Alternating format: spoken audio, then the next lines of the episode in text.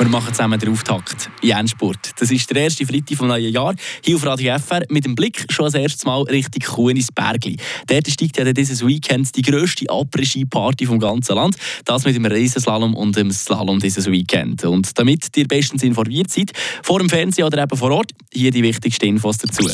Eine Portion Wissen für einen starken Tag. Schlauere Tag mit Radio FR. Wer im Kuhnisbergli Goldmedaille holt, ja, der kann sich definitiv von und zu nennen. Die Weltcup-Piste Zadelboden ist nämlich die stotzigste der ganzen Welt. Nie geht es bei einem Fiesrennen steiler den Berg ab als am Kuhnisbergli. Im Zielhang hat die Piste sogar eine Neigung von bis zu 50 Prozent. Heutzutage brauchen die Fahrer im Riesenslalom für die rund 620 Meter, was sie gerade mal zweieinhalb Minuten. Beim ersten offiziellen Rennen 1967, ja, da hat die Zeit natürlich noch ein bisschen anders ausgesehen. Das Kunisbergli ist übrigens neben dem Lauberhornrennen Zwängen und der Streif Kitzbühel das einzige Skirennen, das seit der Gründung des Internationalen Skiverband jedes Jahr mit dabei ist. Und heissen tut das Kuhnisbergli nicht etwa, weil dort im Sommer ging Kühe grasen.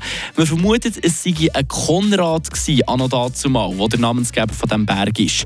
Welcher Konrad oder eben Kuhni, dass es genau war, das kann man aber heute nicht mehr zu 100% sicher sagen.